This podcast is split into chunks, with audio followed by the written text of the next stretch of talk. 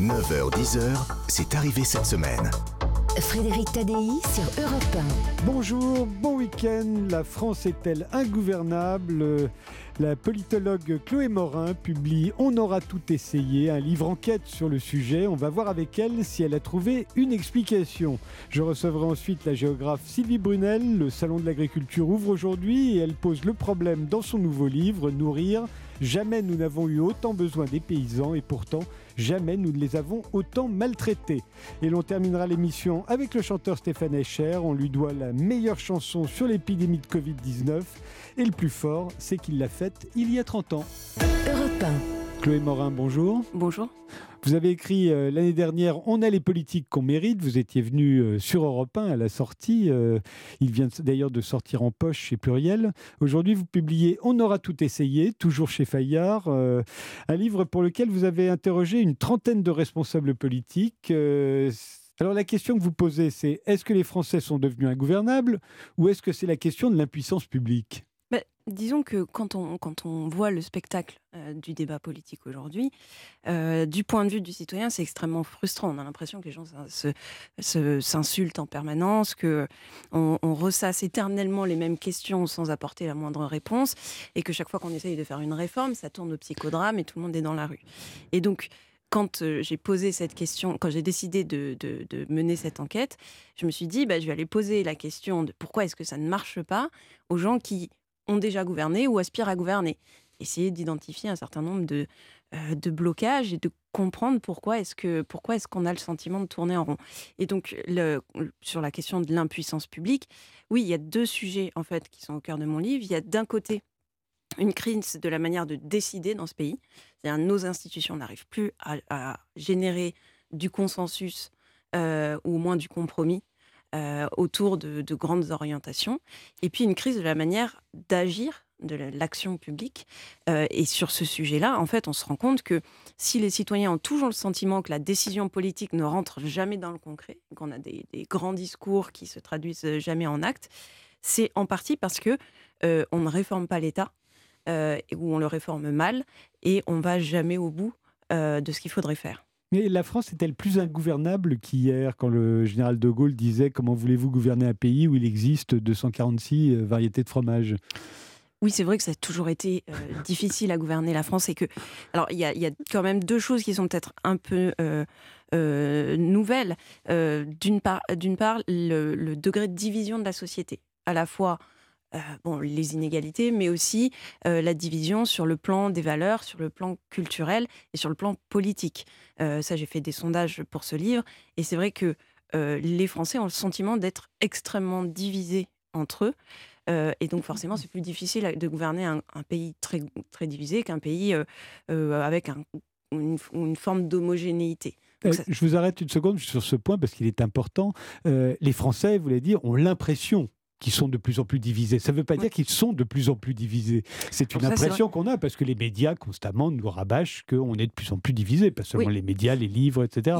Mais je me demande si on est plus divisé aujourd'hui qu'on ne l'était entre catholiques et républicains au début du XXe siècle, entre la gauche et la droite euh, dans les années 60-70. C'était quand même très, très, très, tendu. Les lignes, les lignes de fracture euh, évoluent. et pendant la guerre d'Algérie, on était extrêmement divisés pendant la guerre d'Algérie. Euh, Bien sûr, mais ça, ça, arrive, ça aboutit au deuxième point à mon avis, est, peut-être un peu nouveau. Et c'est ce que dit Édouard Philippe, que j'ai interrogé pour mon livre. Il dit finalement, euh, au fil du temps, la Ve République s'est ossifiée.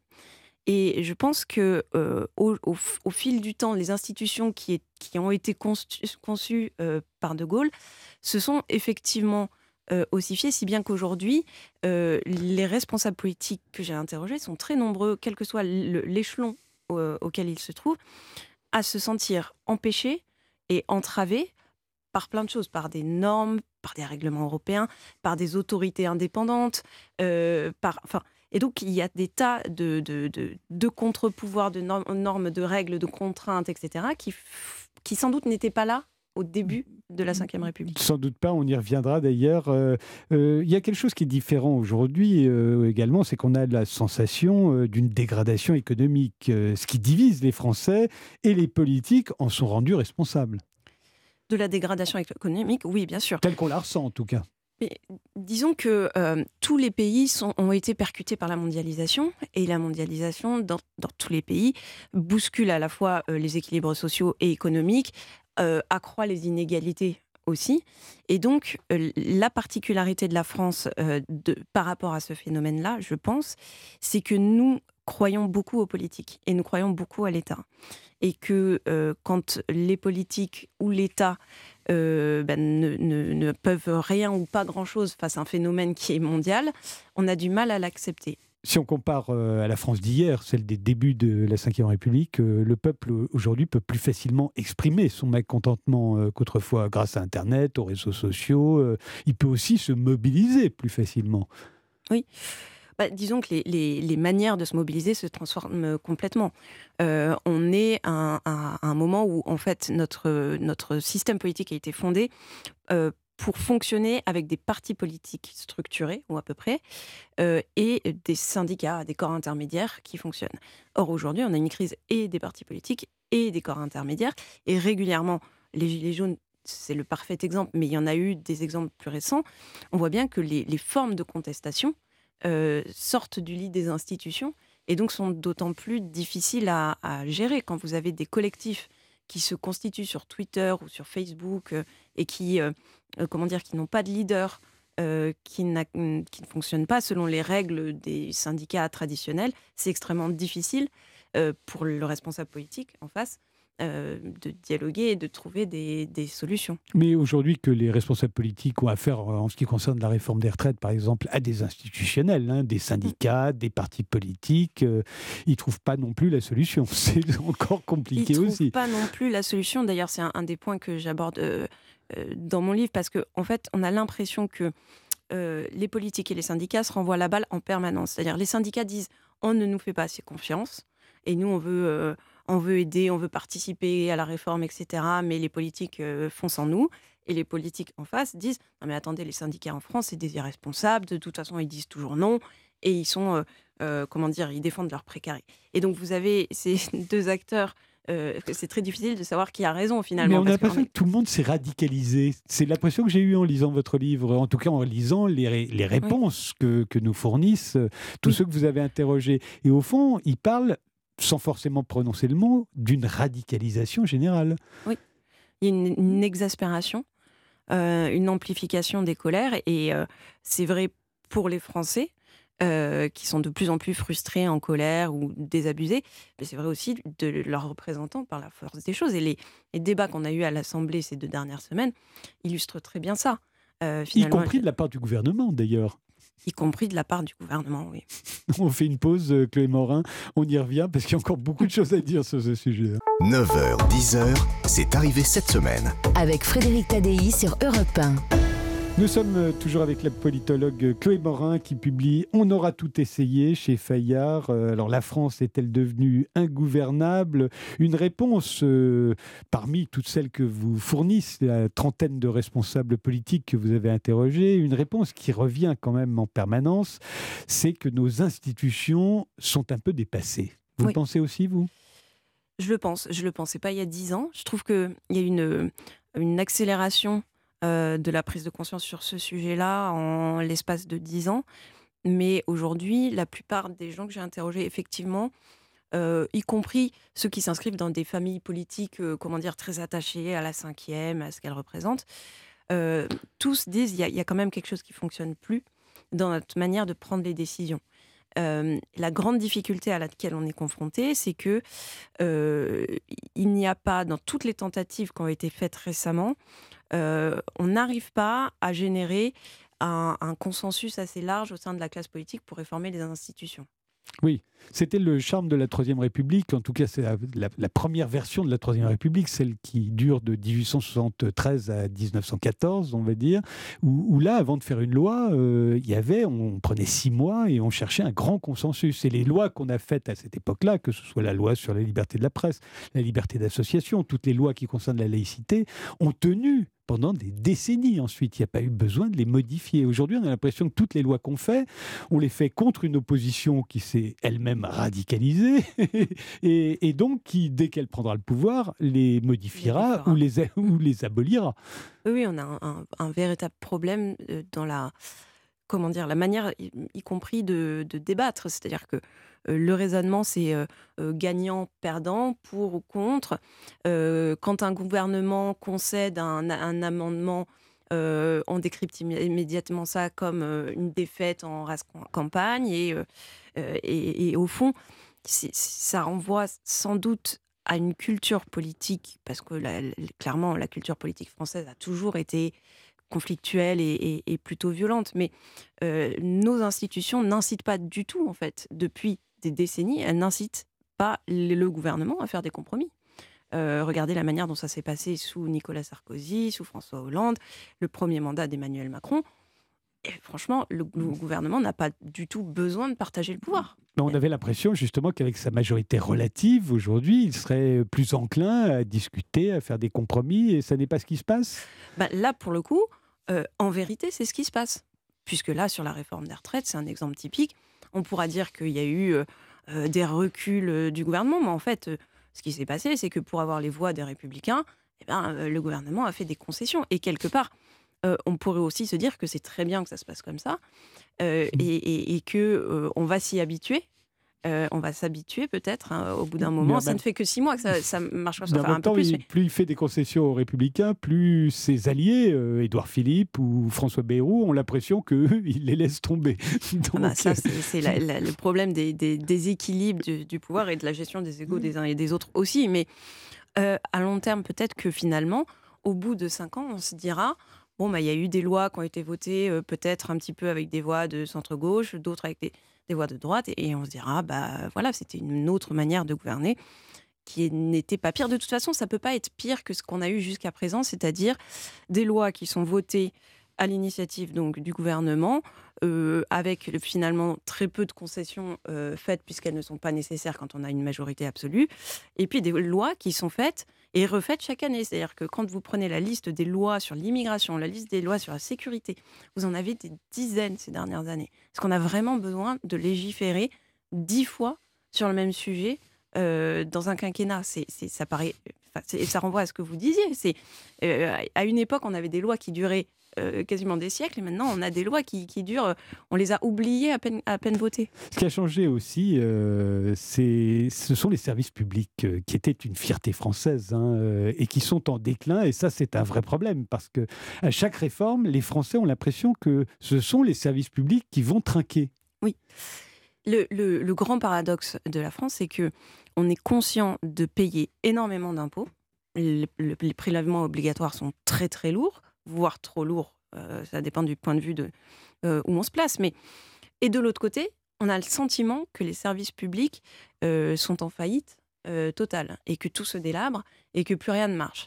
Alors évidemment, il faut relativiser, mais enfin quand même, quand, on, quand on regarde les perceptions des gens, que ce soit sur l'école, sur la santé, ça, c'est les deux éléments quand même les plus. Euh, oh, sur tous les, sujets, la police, euh, l'armée, la défense, euh, tout. Et donc, on se dit, mais comment ça se fait qu'on paye autant pour des services qui, finalement, marchent de, moins en moins bien? Et ça, ça renvoie à un sujet extrêmement complexe parce qu'en fait, réformer des administrations qui comptent des dizaines de milliers, voire des millions de fonctionnaires, bah, forcément, c'est pas simple. Et réinventer un service public, c'est-à-dire forcément réallouer des moyens, c'est très compliqué. Et donc, les politiques cèdent souvent à la facilité. La facilité, c'est quoi? C'est soit, soit dire on va, on va payer moins, donc il faut moins de fonctionnaires. Et donc, vous avez des gens qui vous disent il faut 100 000 fonctionnaires en moins, 200 000 fonctionnaires en moins, ça n'a pas de sens. Et d'autres, en face, qui se disent non, mais attendez, on va pas toucher aux fonctionnaires parce que quand même, c'est compliqué. Et donc, on va rajouter de l'argent en plus. Et, donc, on est dans une espèce de caricature de débat en permanente entre la gauche et la droite, entre guillemets. Mais. Euh, et, on n'avance pas. On a l'impression euh, quand même qu'à la fin, Si la France est peut-être devenue ingouvernable, c'est que le clavier du pouvoir s'est quand même considérablement rétréci. La France a abandonné à l'Europe, euh, avec peut-être de bonnes raisons, hein, c'est pas ce que je suis en train de dire, mais bon nombre de ses prérogatives. Emmanuel Macron, en tant que président de la République, et Elisabeth Borne, euh, sa première ministre, ont beaucoup moins de pouvoir que n'en avait le général de Gaulle et Georges Pompidou. Bien sûr. Il faut quand même se souvenir de ça, et ça explique quand même beaucoup de choses. Bah, on, a, on a tendance. En fait, on, n'arrive pas à accepter le fait que justement on a euh, délégué des pouvoirs à la fois vers le haut et vers le bas, parce que les collectivités de aussi. Ont, énormément de pouvoir. Et on continue. en ont plus qu'avant en tout cas. En ont plus, en plus qu'avant, mais en termes d'investissement, les collectivités locales, c'est énorme, par exemple. Euh, et nous, on raisonne toujours, nous Français, on raisonne toujours comme si euh, le président de la République était le chef qui peut tout. Alors qu'en réalité, il faut juste accepter que, euh, un, il n'est pas seul au pouvoir et que parfois il faut se tourner vers d'autres personnes pour demander des comptes, que ce soit les présidents de départements, de régions, etc. Et que, pour le coup, il a un, domaine de compétences qui est assez vaste, mais qui a ses limites. On a exploré quelques-unes des raisons hein, que, qui sont abordées dans votre livre, Chloé Morin, mais vous, après cette enquête, vous personnellement, vous diriez que c'est quoi le problème et qu'est-ce qu'on pourrait changer ou espérer changer, si tant est qu'on peut changer quelque chose, euh, pour le résoudre? Ah, Moi, je pense qu'il faut commencer par euh, s'attaquer d'un côté aux institutions, à un, autre, un meilleur partage du pouvoir pour essayer de, de, de, prendre des décisions autrement dans ce pays, et de l'autre côté, s'attaquer enfin à la réforme de l'État, parce que c'est euh, urgent. Merci Chloé Morin d'être euh, venue sur Europe 1 pour nous parler de On aura tout essayé, votre nouveau livre qui vient de paraître chez Fayard. Et j'en profite euh, pour vous dire que ce soir dans Europe 1 Sport présenté par Lionel Rousseau, vous pouvez vivre en direct et en intégralité le match Montpellier-Lens en 25e journée de Ligue 1. C'est commenté par euh, Cédric Chasseur et Romain Bozelli. Puis rendez-vous également demain pour le Classico Marseille-PSG. Mais ne partez pas, on n'a pas fini. Euh, ma prochaine invitée est professeure de géographie à la Sorbonne, Cécilie Brunel. Elle en a marre qu'on critique à tout va les agriculteurs. Et comme c'est l'ouverture aujourd'hui du Salon de l'agriculture, elle vient faire le plus bel éloge qu'on ait jamais fait du monde paysan. 9h, 10h, c'est arrivé cette semaine. Frédéric Tadei. Bonjour Sylvie Brunel. Bonjour Frédéric Tadei. Le Salon de l'agriculture ouvre aujourd'hui, porte de Versailles à Paris, et vous, vous publiez Nourrir chez Bûcher-Chastel, un manifeste en faveur du monde agricole. Jamais nous n'avons eu autant besoin des paysans, dites-vous, et jamais nous ne les avons autant maltraités. Oui, Frédéric Tadei, le sous-titre de ce livre, Nourrir et cessons de maltraiter ceux qui nous font vivre. Il y a à la fois aujourd'hui en France une grande souffrance dans le monde agricole et en même temps jamais nous n'avons parlé autant des enjeux de souveraineté alimentaire. N'oubliez pas que la guerre en Ukraine, la pandémie, l'inflation font que de plus en plus de Français se serrent la ceinture. Comment pouvons-nous si maltraiter ceux qui nous permettent justement au quotidien d'assurer nos besoins? Mais en même temps, euh, Sylvie Brunel, euh, vous écrivez que l'avenir repose sur les épaules euh, des paysans et nous oblige à leur égard. On se croirait revenu au temps de Henri IV et de Sully, labourage et pâturage sont les deux mamelles de la France. mourir de faim, c'est encore un danger pour l'humanité, d'après vous? Alors bien sûr, il y a un milliard de personnes qui vivent dans l'insécurité alimentaire, donc la question de l'accès à l'alimentation reste entière. 10 millions de Français aujourd'hui ont des difficultés alimentaires. Pensez au Resto du Cœur, aux banques alimentaires, aux étudiants, aux femmes qui vivent seules, aux personnes âgées. Mais j'irai plus loin. Aujourd'hui, dans nos campagnes, s'invente le monde de demain. Parce que les agriculteurs ne font pas que nous nourrir. Ils inventent aussi des réponses dans ce qu'on appelle le biosourcé, c'est-à-dire la chimie verte qui nous permet de, nous de remplacer les énergies fossiles, les biocarburants. Et puis, ils stockent le carbone. On parle des plans climat quand vous avez un champ de maïs, une forêt cultivée, quand vous avez un verger, quand vous avez une prairie, eh bien, vous avez des territoires qui non seulement sont beaux, nous nourrissent avec des aliments de qualité, mais en plus nous permettent de faire face aux enjeux climatiques. Que demander de plus? Il faut les respecter, ces gens-là. Pourquoi on les décourage? Je m'arrête sur, vous avez dit, euh, nos territoires sont beaux, et c'est vrai qu'on leur doit beaucoup aux agriculteurs dans ce domaine. Hein. La beauté de la France, euh, fêtée euh, un peu partout dans le monde, c'est beaucoup dû aux agriculteurs. Mais tout à fait, nos paysages sont des héritages. Quand vous voyez la Camargue, la Camargue est façonnée par les riziculteurs et par les éleveurs. Quand vous voyez les Landes, c'est une forêt cultivée. Quand vous voyez le marais Poitevin, ce sont des marais desséchés et mis en eau. Quand vous voyez la beauté des champs de lavande de, du Ventoux, ce sont des agriculteurs.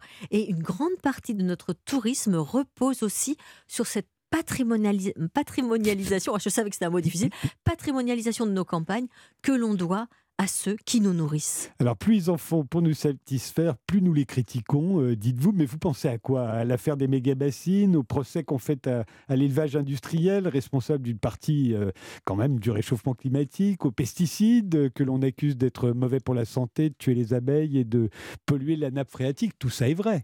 Vous avez employé tous les mots qui fâchent et vous les avez employés, Frédéric Tadei, sans même faire attention. Vous savez, nous sommes le pays record des piscines privées en France. Mais on voudrait que les agriculteurs, face au choc climatique, ne stockent pas l'eau, qui normalement, ce n'est pas le cas cette année, abonde en hiver et va se perdre dans la mer. Tout ce qu'ils demandent juste, c'est de pouvoir la stocker. Quand il n'y a pas d'eau, il n'y a pas de biodiversité. Les abeilles, les oiseaux, il leur faut de l'eau. Et puis, vous avez parlé des pesticides, mais n'oubliez pas, face à la pandémie, nous avons en quelques mois mis au point des vaccins ARN.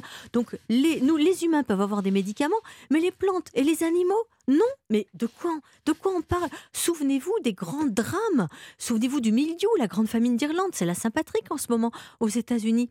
Souvenez-vous du phylloxéra qui a tué la vigne. Eh bien, ils existent aujourd'hui parce que la mondialisation plus le changement climatique, ça exacerbe la pression parasitaire. Donc on a des punaises diaboliques dans les vergers, on a des balanas, c'est des petits coléoptères avec une corne qui percent les noisettes et les châtaignes. On a des altises dans les champs de colza, on a besoin d'huile. Vous avez vu ce qui s'est passé en Ukraine? Eh bien, en fait, c'est comme si on coupait les bras et les jambes des agriculteurs en, en leur interdisant de travailler. Et en même temps, on attend qu'ils nous nourrissent en quantité, en qualité et en sécurité, parce qu'on n'a pas envie comme dans les années 60, de mourir parce qu'on a mangé des aliments contaminés. C'est vrai que c'est un métier très dur, mais il est quand même beaucoup moins qu'autrefois. Euh, la preuve, c'est que pour nourrir euh, la France en 1945, euh, on employait 10 millions de personnes. Hein. il y avait 10 millions de paysans et que aujourd'hui ils font beaucoup mieux. ils exportent même en n'étant plus que 400 000. Alors tout s'est mécanisé, tout s'est automatisé, tout s'est intensifié au point que c'est une critique récurrente de l'agriculture aujourd'hui qu'on qualifie d'intensive, y compris d'ailleurs, pas seulement les écologistes, y compris un certain nombre de paysans eux-mêmes. Alors c'est euh, une grande injustice parce que si les agriculteurs n'avaient pas aussi bien travaillé, nous continuerions à nous soucier d'eux. S'ils n'avaient pas aussi bien travaillé, ils seraient plus nombreux. Et par ailleurs, l'agriculture française, c'est une agriculture qui reste familiale. Qu'on me parle aujourd'hui d'agriculture industrielle en France, ça me sidère parce que vous avez parlé de la facilité du métier, mais pensez aux éleveurs qui vont être très présents au salon de l'agriculture. C'est moins dur qu'autrefois. Oui, J'ai pas dit que c'était facile. Oui, hein, mais justement, c'est un métier où on ne compte pas ses heures de travail. C'est un métier où la, la société vous demande de respecter des normes de plus en plus complexes. C'est un métier qui doit faire face au vivant, aux caprices du vivant, aux caprices du temps. Et c'est un métier où on n'a pas droit à l'erreur parce que si vous ne produisez pas, vous ne mangez pas. Moi, j'ai l'impression quand même qu'on les aime de plus en plus, les paysans, les agriculteurs. J'ai l'impression que avec la vogue euh, pour euh, la grande cuisine, pour les, les mets, pour, euh, pour la bonne qualité de ce que l'on mange, tout ça porte plutôt les Français à aimer les agriculteurs. ils les plus aiment. que dans les années 60-70, je me souviens quand, on était, quand j'étais petit, on les ridiculisait constamment au cinéma. Aujourd'hui, on fait des films entiers à la gloire des agriculteurs. Oui, oui, mais on les aime petits, modestes, on les aime sur des micro-modèles, on les aime dans la proximité et on ne comprend pas que face aux enjeux alimentaires, face aux grandes villes, face à la pauvreté des ménages, il faut toute forme d'agriculture toutes les agricultures en France doivent exister parce que nous avons des terroirs très différents. Mais vous savez, avoir la chance encore de faire partie des dix premiers exportateurs de céréales mondiaux alors que la faim a fait son grand retour, c'est un immense atout. On fait une pause, on se retrouve tout de suite. Effectivement, c'est ce dont je voulais vous parler, ces petites productions qu'on révère aujourd'hui. 9h, 10h, c'est arrivé cette semaine. Avec Frédéric Tadei sur Europe 1. En ce jour euh, d'ouverture du Salon de l'Agriculture, euh, nous sommes euh, avec Sylvie Brunel. Elle est professeure de géographie à la Sorbonne et elle publie Nourrir chez Bûcher-Chastel, un manifeste en faveur du monde agricole. Alors c'est vrai qu'on entend constamment, Sylvie, le bio c'est l'avenir, les petits producteurs locaux, la proximité, toutes les, grandes exploitations très modernes suscitent la méfiance. Hein. Mais c'est quelque chose d'incroyable. Est-ce qu'on oserait renvoyer les médecins au docteur Knock? Est-ce qu'on oserait renvoyer les voitures aux, charrettes à cheval? Il n'y a que dans l'agriculture qu'on voudrait que l'agriculteur reste petit, modeste, sur des petits modèles en réalité pour faire face aux enjeux de la transition écologique, du changement climatique. Il faut faire face à des écosystèmes et à des méthodes de plus en plus complexes. Ça veut dire qu'il faut mobiliser des moyens, des moyens qui sont des machines, qui sont des outils d'aide à la décision, on veut plus, par exemple, de produits de traitement. Mais si vous n'avez pas de produits de traitement, il faut être capable d'anticiper les infestations parasitaires. Il faut être capable de pouvoir produire avec des normes de plus en plus compliquées. Et vous savez, il y a quand même un paradoxe. C'est qu'on demande aux agriculteurs de respecter des normes sociales et environnementales très très exigeantes, mais quand le consommateur franchit la porte d'un magasin, il va arbitrer en fonction du prix. Et il va acheter des produits parce qu'ils sont pas chers, qui sont souvent et de plus en plus des produits importés. Et donc ces agriculteurs se demandent un peu ce que la société attend d'eux, si ce n'est les renvoyer à la pénibilité, à la précarité, à la binette du passé, ce que, soit dit en passant, pas une seule personne souhaite faire. C'est devenu très difficile de gagner sa vie en tant qu'agriculteur. Pourquoi? C'est devenu difficile parce qu'on s'habitue à ce qu'un litre de lait, une baguette de pain, ça ne vaut pas grand-chose, parce que il y a une concurrence déloyale de la part de l'étranger, parce que nous voudrions des modèles où on produit peu, c'est le cas du bio par exemple, et on le vend cher, sauf que quand euh, les consommateurs se serrent la ceinture, ils n'acceptent plus de payer le prix du bio, et vous avez aujourd'hui un grand nombre d'agriculteurs qui cesse le bio pour retourner vers ce qu'on appelle à tort le conventionnel.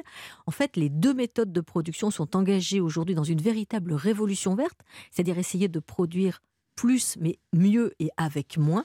Ça demande des moyens, ça demande de la compétence, ça demande de la connaissance. Il y a 20 000 départs chaque année en France, 20 000 départs en retraite, il n'y a que 13 000 installations. Donc il y a un risque aujourd'hui de perdre cette richesse agricole française, parce que quand un agriculteur n'est plus là, c'est quoi?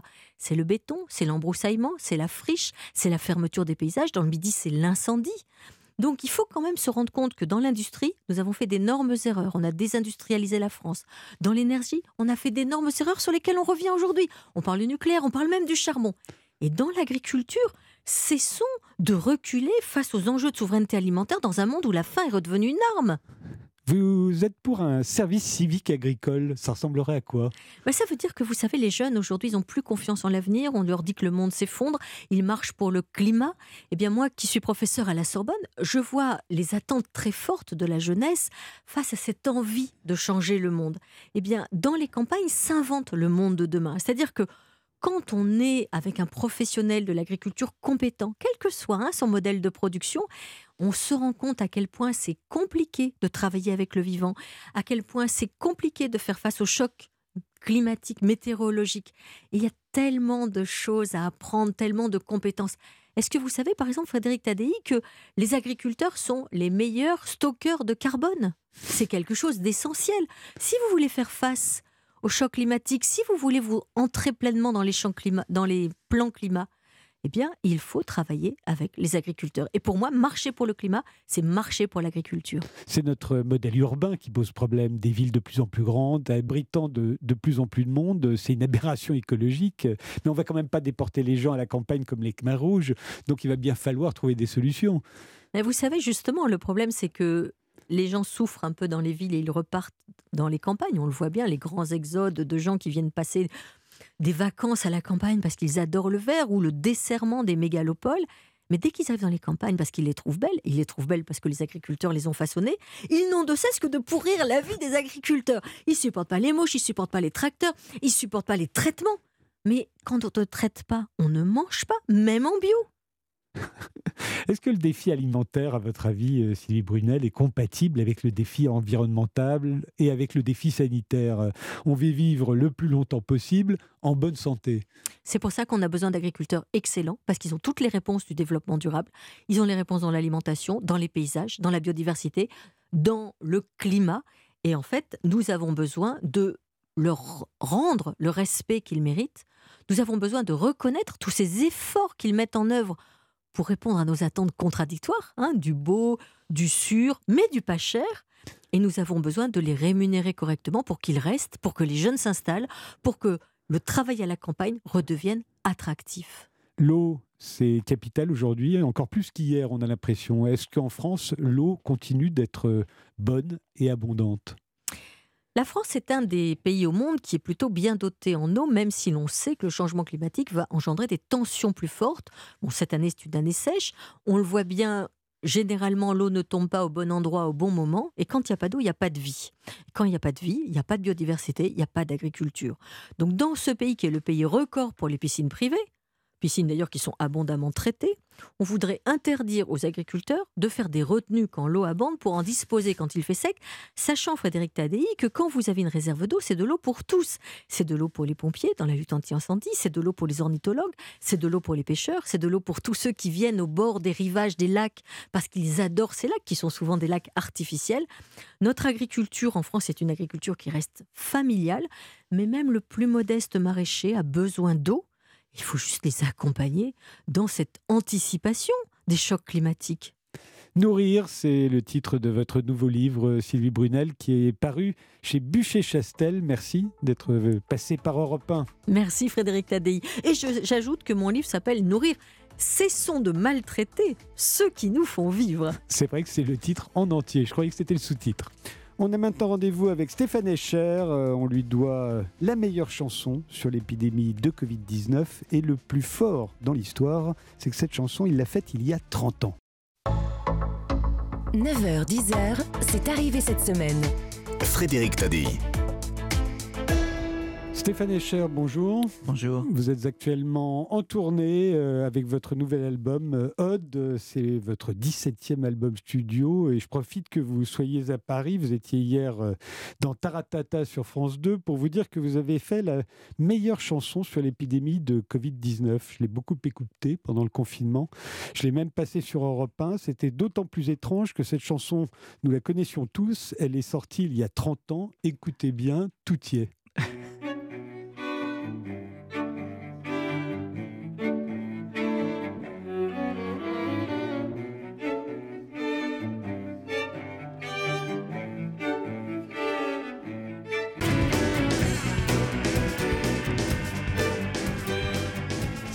cher, euh, cette hécatombe pouvait sembler mystérieuse. Euh, en août 91, quand Déjeuner en paix est devenu un tube, il a fallu 30 ans pour comprendre enfin qu'elle parlait du Covid. Enfin, ouais, ouais, de temps en temps, on n'est pas au bon endroit, au bon moment. Je ne l'ai pas venu, vu venir comme ça, mais je suis absolument d'accord avec vous. Ça, ça me semble être euh, juste. Oui, oui, c'est vraiment le Covid-19. Quand vous la mm. chantiez à l'époque, vous pensiez à quoi vous? C'était Kuwait, la première guerre. Oui, mais elle était finie depuis un bon moment quand on a entendu cette chanson. Mais sans doute. Mais si lent, hein oh, Vous avez vu là, 30 ans jusqu'on on trouve le clou pour frapper dessus, quoi. Je me suis demandé en écoutant votre nouvel album, Odd, s'il y en avait. Euh, d'autres chansons aussi visionnaires. Hein. Euh, alors J'espère que c'est pas celle-ci. C'est pas moi qui sers autour de ton cou, c'est dans l'atmosphère, c'est bien fait pour nous. Si nous manquons d'air, si nous devenons fous, jetons-nous des pierres, éclaboussons-nous. C'est pas moi qui sers autour de ton cou c'est comme une vipère qui sort de son trou. Trop de laisser faire, trop de laisser nous. Stéphane Escher, vous pensez à quoi quand vous la chantez celle-ci sur scène Je pense à la phrase C'est bien fait pour nous. Je ne suis pas tout à fait d'accord avec cette phrase. Mais euh, je chante tout ce qu'on me donne si on appelle Philippe Jean. Elle est, très, elle est très très jolie cette chanson, mais on vous voit effectivement étrangler quelqu'un ou alors on a l'impression qu'on est tous en train d'étouffer. Non, c'est vraiment compliqué. La chanson, ça, ça faisait un moment. Je, on a aussi eu un concept de, de, vidéoclip, mais qui était très violemment sexuel. J'ai dit non, ça c'est pas la bonne, bonne direction je crois il faut 30 ans pour comprendre celui-là aussi. Non, moi j'aime bien ça. J'ai Philippe. Peut-être vous avez vu le tournure dans Déjeuner en paix qui m'a pris quelques années aussi. Me ferais-tu un bébé pour Noël? Euh, c'est religieux, quoi. C'est, est-ce que est-ce qu'on a encore de l'avenir? C'est ça que ça intéresse. Non, Noël. Quel, quel, personnage est né Noël? C'est le Christ. Ah, est-ce ah, que, pas pensé à ça. Oui, ouais, il faut. Hein, Dans Déjeuner en paix, je m'étais dit, est-ce qu'on a encore un avenir?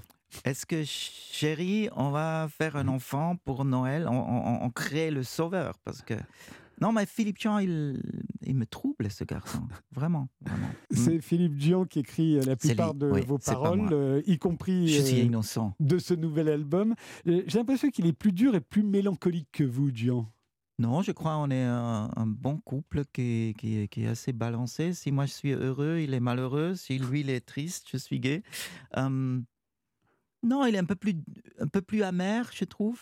Parce que moi j'ai le plaisir de rencontrer le public. Chaque soir, je, suis assis avec les yeux fermés, bien entendu, pour se concentrer. Mais quand j'ouvre les yeux, il y a, une rencontre. euh, ce qu'un quelqu'un qui écrit un livre à minuit à des émissions où il rencontre un, journaliste intelligent. Mais euh, moi, j'ai vraiment cet échange avec le public. Ça veut dire la musique qui participe chez moi, elle est vraiment chaque jour vivant. Voilà, ça me rend plus, plus, moins, moins peut-être dur, oui, peut-être. oui. Pour euh, la tournée que vous êtes en train d'effectuer, qui dure depuis un moment et qui durera encore pendant. euh, Sauf, oui, sauf catastrophe. sauf catastrophe. euh, mm. La tournée s'appelle Et voilà. Vous et vos musiciens, vous êtes autour d'une table. hein? Oui, j'ai trouvé ça. Je trouvais. bah, C'était très bizarre. Je- J'étais en tournée avec un radeau que j'appelais le radeau des inutiles. C'était la, la tournée précédente. C'était à tourner pendant la pandémie parce que je me retirais en Suisse parce que je trouvais moins oppressant la, la situation de, de politique. quoi. C'était pas la guerre en Suisse. C'était très chouette. C'est le ministère très bon. Notre ministère de la Santé, aussi le ministère de la Culture. Chacun a deux boulots, comme ça, dans moins de ministères. Et tous les mercredis à 15h, il a parlé pour les Suisses. Et normalement, il a commencé Hum, hum, Je ne sais pas ce qui se passe. On est tous perdus. euh, essayons de trouver un chemin. Et quand j'ai entendu ça, j'ai dit Je retourne en Suisse. Parce que j'habitais en Camargue et avoir un- des, des policiers qui sont dans ma chorale dimanche qui me dit Donnez-moi le feuille euh, que vous pouvez partir et acheter. Ah oui, les, les- ceux qui vous connaissaient, vous demandez votre Il attestation. y a eu un vous- mec qui était. qui- lui, il est assis dans la voiture, mais il a envoyé les jeunes et j'ai dit Mais Jean-Jacques, tu fais. C'est quoi cette histoire Comme ça? Bref. On était très bureaucrate hein, pendant cette Oui. période. Euh, été, vous avez dit été. Euh, et j'ai créé cette idée de quand même aller en tournée dehors, séparé, comme parce qu'on ne savait pas comment ça va se développer.